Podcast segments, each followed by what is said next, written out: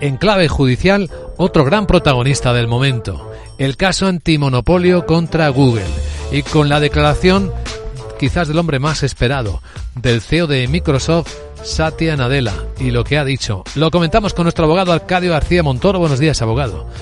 Buenos días, Vicente. ¿De qué hablamos? Pues diríamos que de antitrust, por las dimensiones que tiene Google en el 90% del mercado de los buscadores.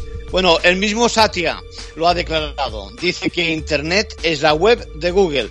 Pero además la comparecencia del CEO de Microsoft revela un nuevo enfoque, en este caso que juzga el triángulo formado por los operadores de telefonía por un lado y los terminales como los de Apple, eh, una relación, mm, digamos, engrasada por esos 10.000 millones de dólares anualmente. Bueno, a estas alturas, con la declaración de ayer, nos preguntamos si el Departamento de Justicia es quien se enfrenta a Google o también está en juego la carrera en la industria de la inteligencia artificial. Ha llamado mucho la atención el acuerdo de Google con Apple, ¿verdad?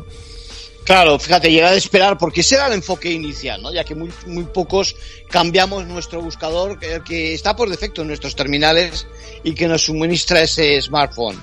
Bueno, lo que pasa es que no solo se trata de acaparar anunciantes o de que el buscador ofrezca las mejores prestaciones, sino de captar contenidos para entrenar esa inteligencia artificial. De hecho, Satya puso énfasis en los pactos con los editores que también los suministras. Bueno, el caso es que cambiemos el término dominante por el de popular, como sostiene la defensa de Google, o no, ayer asistimos a un giro en el caso que bien podría decidir, además de si se trocea el buscador mm, por defecto de los smartphones, sobre, podría decidir sobre los acuerdos con los editores de contenidos que alimentan la inteligencia artificial. En conclusión.